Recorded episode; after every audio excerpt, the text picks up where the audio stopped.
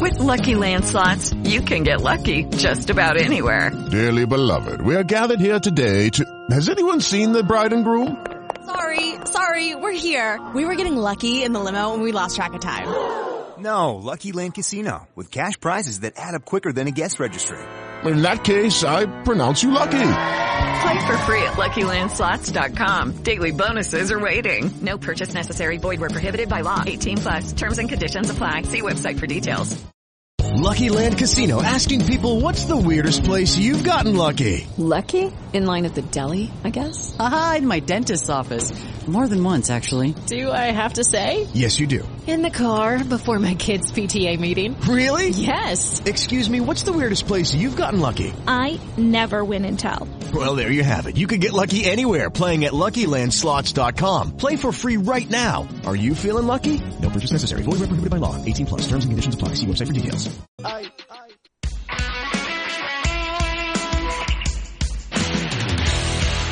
Estàs escoltant Ràdio Marca Barcelona, 89.1. Aquí comença Estació França.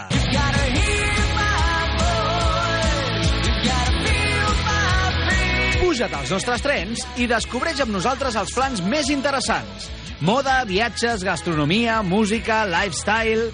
Les millors propostes per al cap de setmana les trobes cada dissabte a partir de les 12 a Ràdio Marca Barcelona. Hola, hola, què tal? Com esteu? Benvinguts a l'Estació França d'aquest cap de setmana del mes de març, tot i que sembla que estiguem al juliol per la calor que fa, però escolteu, que avui tenim grans plans per proposar-vos, i tant que sí. Alguns que entraran, com sempre, pel nostre paladar, que ens donaran plaer al gust, i altres que ens aniran l'esperit i el cor, ja ho veureu, perquè avui parlarem de bon menjar, de bona música i de plans a fer aquí al costat de casa i altres que haurem d'agafar el tren i marxar una miqueta més lluny a una ciutat que ens encanta i de la que de seguida parlarem. Estem tots, aneu passant, que comencem! El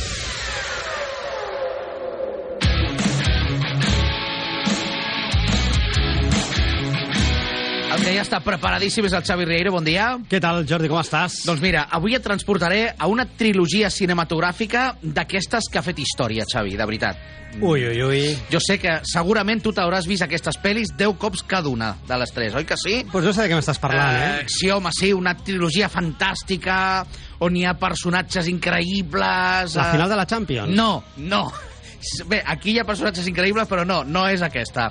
Eh, mira, et poso la música a veure si t'inspires, eh? Vale, vale. Perquè la banda sonora d'aquestes tres pel·lícules sona així. Ja ho tinc, ja ho tinc. Vinga. Harry Potter. No, no és Harry Potter, eh, Xavi Rieiro, no. No surt ningú dels Love of Lesbian. No? No, eh, és El Senyor dels Anells. Ah, Són tres pel·lis que es va trigar 8 anys en rodar-les. Entre les tres van guanyar 17 Oscars entre les tres i eh, han recaptat milers de milions de dòlars. I, efectivament, doncs, Renfe ha decidit, doncs, amb aquest esperit que té de col·laborar amb la cultura, d'oferir-nos tot tipus de festivals de cinema, de música, doncs també portar-nos aquest planazo que és veure les tres pel·lis del Senyor dels Anells en tres dies diferents amb la banda sonora en directe. És una passada. I a més a més ho podreu veure a Barcelona el 14, 15 i 16 d'abril al Palau Sant Jordi. Sí. I aquella gent que ho vulgui tornar a veure a Madrid ens agafem un AVE o un ABLO de Renfe i ens n'anem cap a Madrid, al Wifi Center, 6, 7 i 8 d'octubre. Doncs sí, senyor, tres dies a Barcelona, tres a Madrid, una iniciativa que ens porta Renfe i volem parlar doncs, amb el director d'aquest projecte, que arriba exactament ara, aquest programa.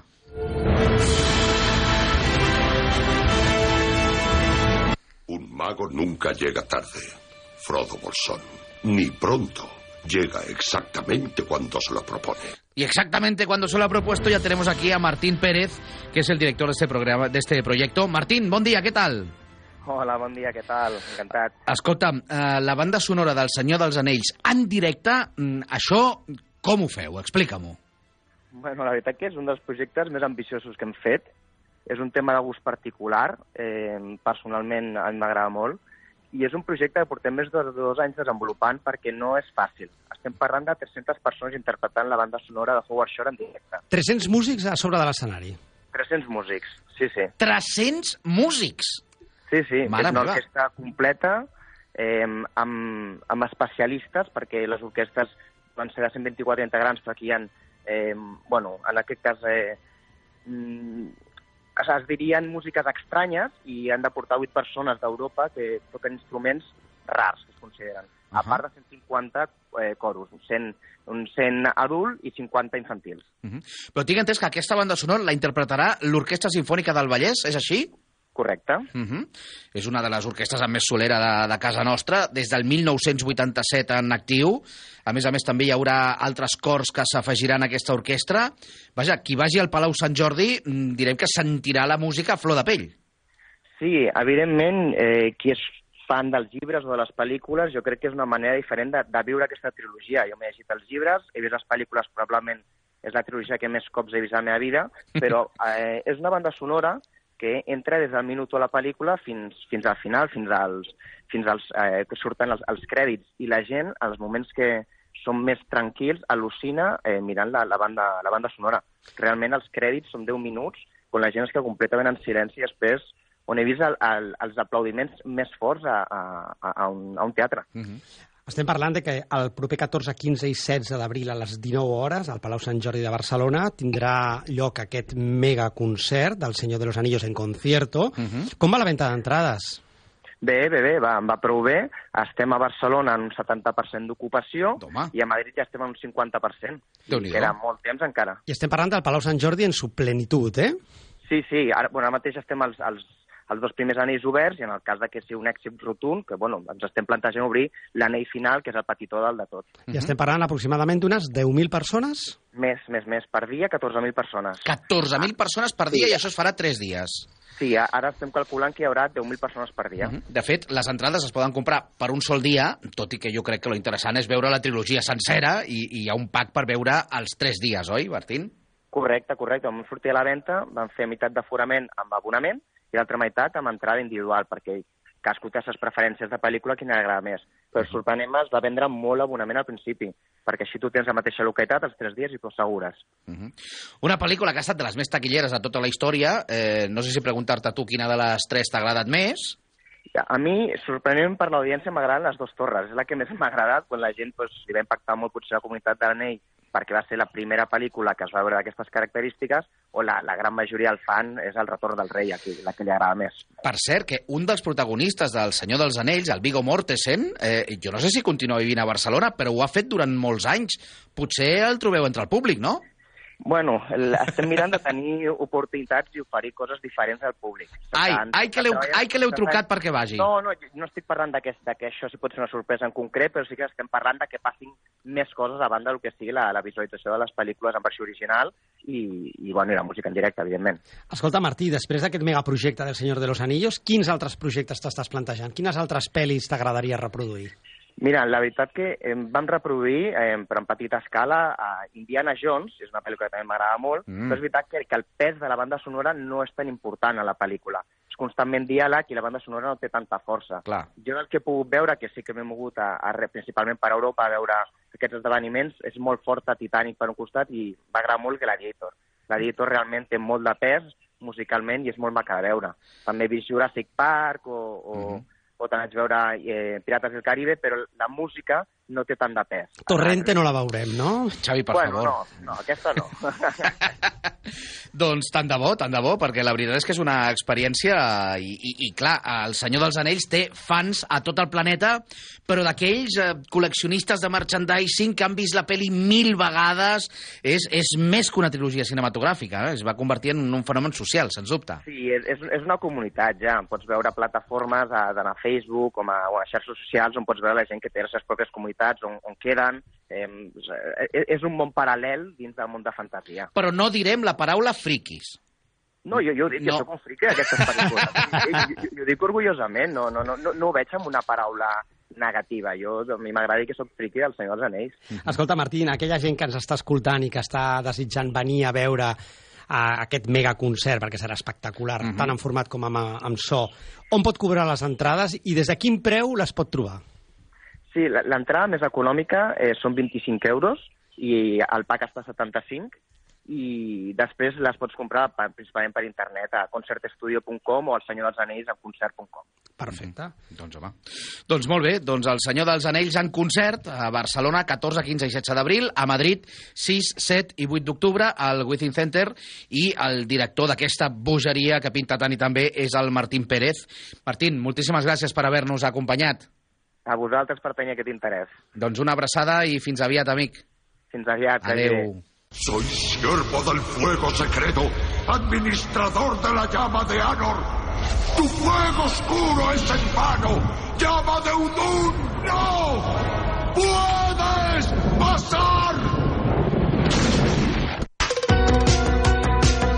I deixem el Frodo, deixem el Gandalf, deixem el Senyor dels Anells i anem a un lloc doncs, que és real, no és de fantasia. Però la veritat és que aquests dies, si passeges per aquesta zona, t'ho sembla. Pels colors tan vius que hi ha, per aquestes catifes grogues, vermelles, verdes, per aquesta olor, per aquest gust de fruita dolça. I és que anem a visitar dues comarques catalanes que estan realment precioses en aquesta època de l'any, Xavi. Pues sí, Jordi, agafem el tren i ens anem cap a la província de Lleida Sí. i allà anem a visitar la província en la seva amplitud, Mhm. perquè en aquesta època de la primavera podrem veure els arbres fruiters en plena flor. No fa falta anar al Japó, eh? No, no, no, no. Lleida podrem veure unes vistes meravelloses i aquells que tinguin dron no ho direm molt baixet, eh? Poden fer unes fotos fantàstiques. La veritat és que sí, perquè avui anem a parlar d'una paraula que no sé si havíeu sentit mai, que és fruiturisme, que és una cosa que podem fer doncs, a llocs com les Garrigues, a llocs com el Segrià. Anem a començar per les Garrigues, anem a parlar amb el president del Consell Comarcal de les Garrigues, que és el senyor Jaume Sató. Jaume, bon dia, què tal? Bon dia, què tal? Molt bé. No sé si aquesta és l'època de l'any on està més maco o no sabries decidir-te. Bueno, maco, les Garrigues, ho està tot l'any, però és que ara, no, clar, en aquest moment, que és la primera flor, la dels ametllers, doncs canvia el paisatge, que passes de, de l'hivern, de, de, de, del, del veure els arbres doncs, semi, semi-morts, com el que diu, no? perquè doncs, estan, estan parats, i ara aquest esclat de flors blanques i rosa i rosades doncs, fa que, que el nostre territori canvi completament el seu paisatge. Més que tinc entès que per culpa de la meteorologia a- aquest any la floració dels ametllers ha estat una miqueta més tard, el que vol dir que aquesta segona quinzena de març, qui vulgui anar a visitar les Garrigues, la podrà veure en tot el seu esplendor, oi? Pues sí, bueno, culpa de la meteorologia no, perquè realment els ametllers per anar bé tenen que florir en temps, o si no després fa una Mhm. gelada una mica tardana i ens mata el fruit com ha passat els dos últims anys, que havien florit més aviat del compte. El problema que tenim enguany és, és la falta d'aigua, que veurem el que passarà amb aquestes flors, amb aquest fruit, Ai, com sí. acabaran, no? perquè la sequera que tenim tot el país és molt preocupant. Però bé, realment la nostra comarca aquests dies doncs, té, té un esclat de, de, de flors i colors que val la pena de visitar la part de, doncs, que pugueu visitar els nostres pobles amb els seus encants que tenen, que hi ha pobles que tenen castells, hi ha pobles que tenen, tenen doncs, unes, unes, una, la cova de la gruta dels moros de, de, de, del Cogul, o els Vilars d'Arbeca, que és un poblat ibèric que, que està magnífic també, i, i gaudir dels nostres restaurants, del nostre comerç, el nostre producte estrella, que és l'oli, Vull dir, crec que és un, una bona època per vindre aquí les Garrigues, a part, eh, ens està fent uns Mhm. dies magnífics. Avui que no fa aire, doncs es- està la mar de bé per visitar i, i passejar. Jaume, a les Garrigues té 19.000 habitants, Sí. aproximadament. Quants visitants rebreu aquestes properes setmanes a, a la comarca? Bueno, jo conto que entre els, els dos pobles doncs, que es fa que es fa lo de les flors més, més, més d'altres coses que aniran fent, jo conto que cap a 3.000, 3.500 persones, 4.000, podria ser que Déu-n'hi-do. aquestes dues edicions. Bueno, a Arbeca s'ha fet dos dies, Castelldans se'n farà un, i a més a més doncs, també s'ha fet caminades paral·leles, vull dir que sí, la gent, la gent els agrada vindre aquí les Garrigues, a part és un territori d'acollida, i la gent doncs, molt ens agrada que ens visitin i Mhm. ens es- ho esperem, ho esperem. Doncs teniu aquests ametllers, teniu per descomptat aquest oli d'oliva, eh, de- d'aquesta oliva arbequina, que fa un oli, no sé si és exagerat dir dels millors del món, Jaume. Bueno, diuen que sí, no? I jo Mhm. de què t'he de dir, no? Per, per mi és el millor oli. Jo, jo quan, vull dir, quan surto de, de, de casa, doncs, de Catalunya, per dir alguna cosa, si, si segons quins altres olis, que també se'n fa de bons en d'altres llocs, però el noto, el noto molt diferent, eh? El noto molt diferent. És un oli molt equilibrat, amb una acidesa molt, molt poca acidesa, que això el fa, doncs, que sigui un oli que, que és, és molt gustós al paladar. I a més que, que feu de tot, no només es pot anar a gaudir d'aquesta vista d'arbres en flor, sinó que teniu vermut amb productors locals, que teniu música, que feu ioga entre els ametllers, vull dir que També, hi ha activitats també, per tots els gustos, oi? Exactament, vull dir que la gent quan ve aquí pot trobar, hem de, mirem de contentar com més gent possible, eh? com més turistes o com més visitants. Mm. Una pregunta així difícil, Jaume. Eh, la gent de les Garrigues mola molt més que la del Segrià, oi?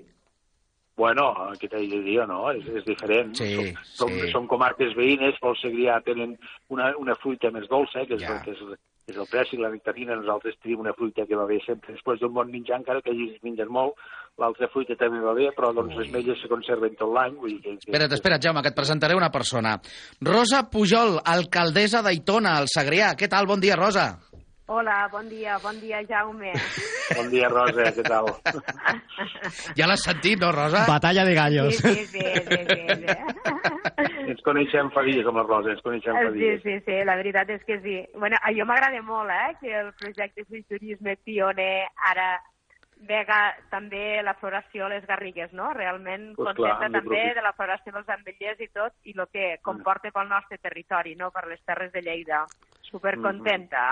Escolta, Rosa, jo et volia et volia dir que aquests dies que Aitona està més de moda que mai, molta gent ha, ha- ha situat un poble petitet com el vostre de 2.500 habitants en plena comarca del Segrià al mapa. És així, oi? És així, és així. Sí, sí, jo diria que estem situats eh, al mapa, ja dic internacionalment, perquè realment ens venen visitants de tot arreu del món, no? Uh -huh. I penso que és, és un orgull de poble. Poder haver situat Aitona, poder situar el Marco la Rosa, i a més a més que diferents pobles del Segrià i de les Garrigues també tinguin la floració, doncs és un orgull. És un orgull per Aitona i un orgull per les Terres de Lleida, no? Poder situar aquestos, aquest Marco la Rosa que tenim al mapa. Doncs deixa'm que acomiadem el Jaume Sató, el president del Consell Comarcal de les Garrigues.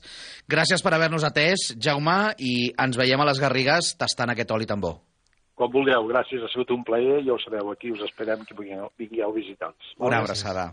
Una abraçada. I si a les Garrigues tenen ametllers, allà a Aitona el que teniu és bon préssec, oi? Correcte, el prèssic més dolç de tota Catalunya. Tenim Aitona. Sí, sí. Que no tenim hectàrees hectàrees de, de paraguaios, de nectarines i de presseguers, no?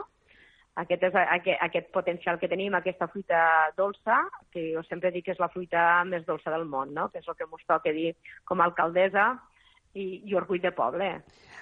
Ah, Rosa, a més a més de, com tu deies, el millor préssec de Catalunya, Aitona està fregant, fregant la franja de, de, de Ponent i Amaragó, no? Sí, sí, sí, realment sí, estem a la franja, eh? Vull dir, toquem en Fraga, concretament.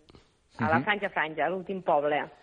Escolta, Rosa, no sé si, si cada vegada hi ha més etiquetes, hi ha més noms. Ara eh, hem parlat d'això del fruiturisme, però és que realment hi ha moltes coses a fer al voltant d'aquests arbres fruiters, d'aquesta fruita dolça, i la veritat és que feu, feu de tot, des de rutes en bicicleta, vols en globus, per descomptat tas de, de, de préssec... Eh, el fruiturisme és una realitat que ja ha vingut per quedar-se, oi? Correcte, el fruiturisme és un projecte pioner, un projecte pioner que va sorgir concretament, vam fer, vam fer celebració el setembre passat, durant 10 anys, que era en si donar a conèixer el que és el cicle de l'arbre fruiter, eh? vull dir, donar a conèixer el gran tresor que tenim a Aitona, Mhm. que és la nostra fruita dolça, les hectàrees i hectàrees de, de paraguaios i nectarines i presseguers que tenim.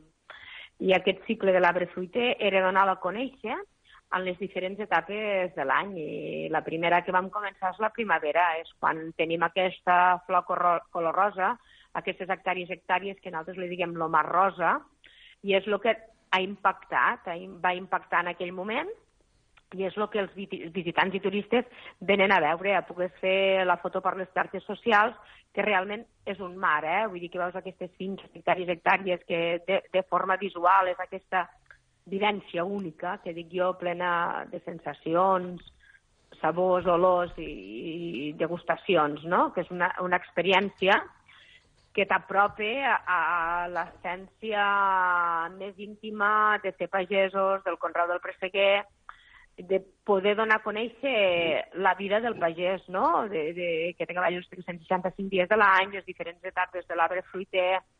Realment ens sentim, ens sentim orgullosos d'haver estat pioners en aquest projecte i d'haver traspassat fronteres, no? Que el nom d'Aitona ara sigui reconegut pues, per tot el món, perquè s'ha de dir que tenim visitants no sol de Catalunya, sinó de l'Estat i de països i països. Eh? Per exemple, aquest cap de setmana tenim que ja fa dos anys que venen pues, grups de vietnamites. No? Vietnamites. I, vietnamites. Escolta, i la cara dels vietnamites quan tasten aquest préssec d'Aitona?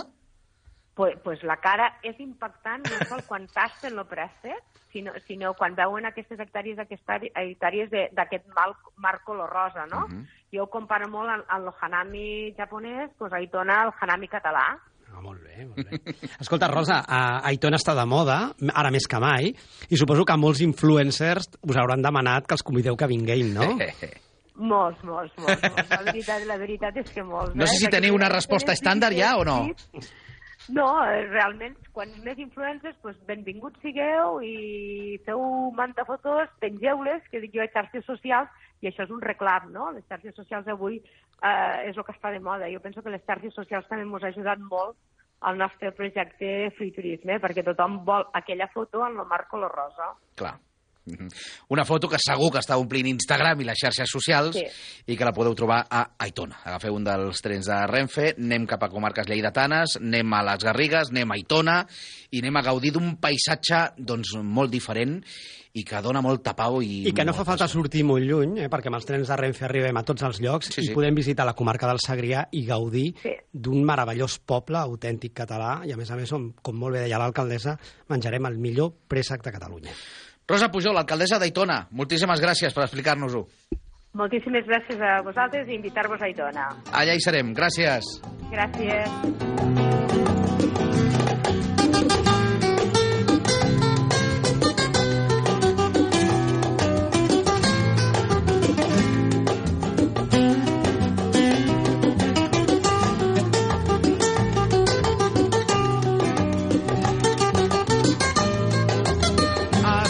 França no som gent massa centrada, però amb els nostres trens sempre aniràs de centre a centre. Doncs sí, perquè des de l'estació de Sants agafem un Hablo, un AVE de Renfe i anem cap al centre de Madrid. Ens baixem a Totxa i allà tenim una ciutat fantàstica per descobrir. Ens agrada de tant en tant anar a Madrid perquè passen tantes coses a aquesta ciutat, Xavi. I a més a més publicaven molts mitjans de comunicació aquesta setmana que Sí. Madrid ha desbancat a la ciutat de Barcelona com a capital turística. Que sembla mentida. Tu ja estàs allà, amb el ditet a la nafra de nyiqui, nyiqui, No, no, nyiqui, nyiqui. Que si informació. Madrid, que si Barcelona.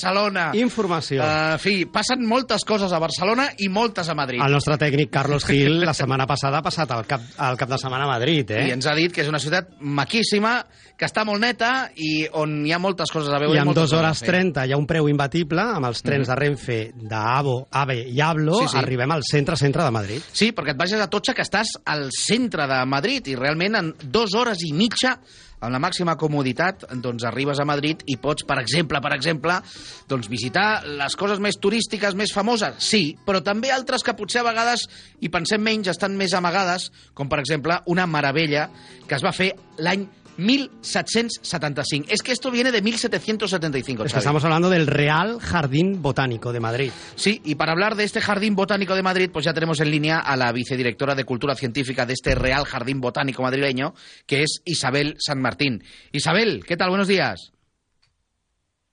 Sí, hola, buenos días. Bueno, eh, decía que el Jardín Botánico de Madrid se empezó a hacer en octubre de 1775.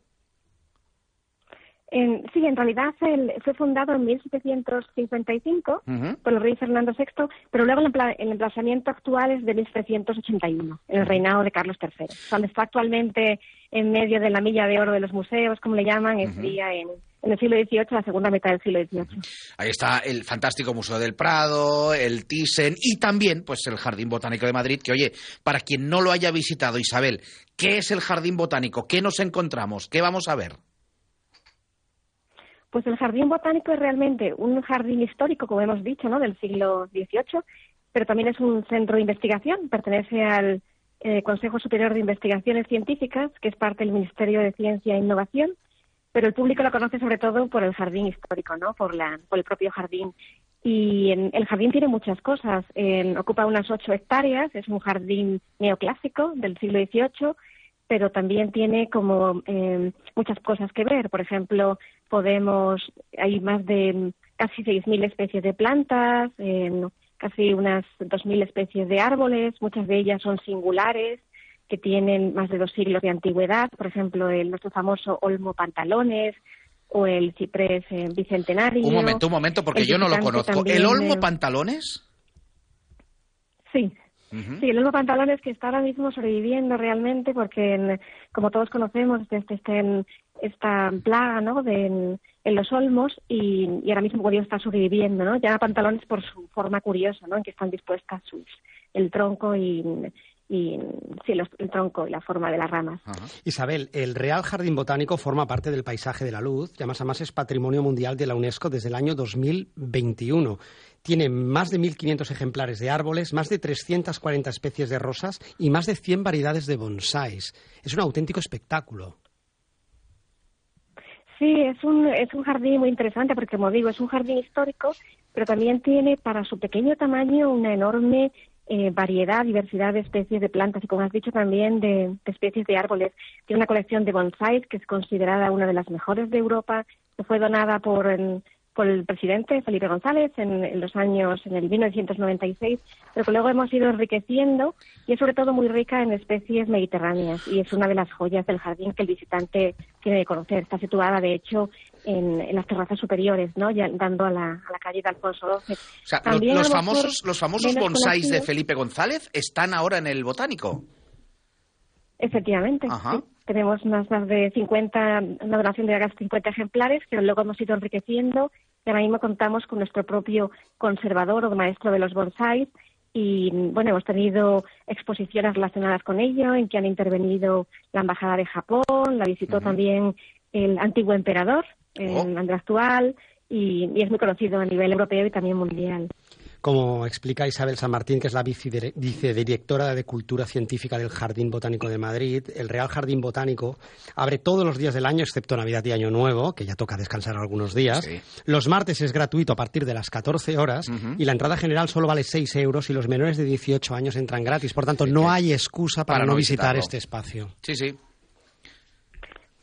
No sé sí, si. De hecho, no la entrada si hay... general vale 4 euros. Uh -huh. No, No, estaba que- comentándote que vale 4 euros y con 6 euros con las exposiciones, o sea que es 4 euros para la visita al propio jardín Pues sí. histórico. Y además de visitar lo que he comentado, pues también pueden ver los invernaderos, que son también una de nuestras joyas. Tenemos invernaderos modernos que pueden ver cómo serían las plantas en el desierto, el bioma canario, como si estuvieran en las Islas Canarias. Ajá. Tenemos también plantas tropicales. Y luego una curiosidad que a lo mejor el visitante no se eh, la visita tanto es la estufa de Graels, que es un invernadero del siglo XIX, que lo, lo creó un, un director del, del Jardín Botánico, Mariano de la Paz Graels, y en ese momento el Jardín Botánico, poca gente lo sabe, era como un zoológico, era una, un jardín de aclimatación de animales. Y entonces en ese momento utilizaban, pues había todo tipo de animales domésticos. Y este invernadero, la estufa de Graels, se creó de una forma que para obtener el calor que necesita un invernadero, ¿no? Para mantener las plantas, tiene un sistema de rejillas en el que existía estiércol y ese estiércol, pues al fermentar liberaba calor. Madre Ahora mía. ya no es así, por supuesto, pero es una de las joyas del, del jardín botánico. Oye, Isabel, yo te quería preguntar ya para finalizar, una persona que de, visita Madrid y dice, oye, yo quiero dedicarle un tiempo a, a este Real Jardín Botánico de Madrid, ¿en cuánto tiempo tú crees que puede hacer una visita para verlo bien?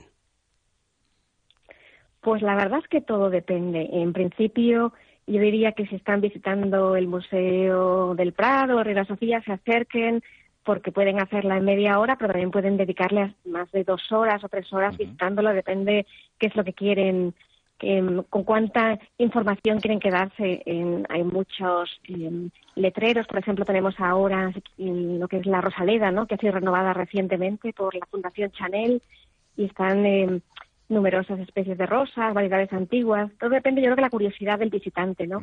Luego hay una parte que a mí me gusta mucho, que está más hacia el fondo del jardín, ¿no? Ya pegado hacia la cuesta de Moyano, que es las escuelas botánicas, que cuenta un poco la evolución del reino vegetal, desde pasando desde los helechos, las cícadas, gimnospermas, es decir, los pinos, y luego las plantas con flores. Y aquel que está un poco interesado por la parte científica, pues puede asomarse ahí y un poco ver cómo sería un bosque pues en el Cretácico, ¿no? En, Madre mía. las ginospe- Cuando.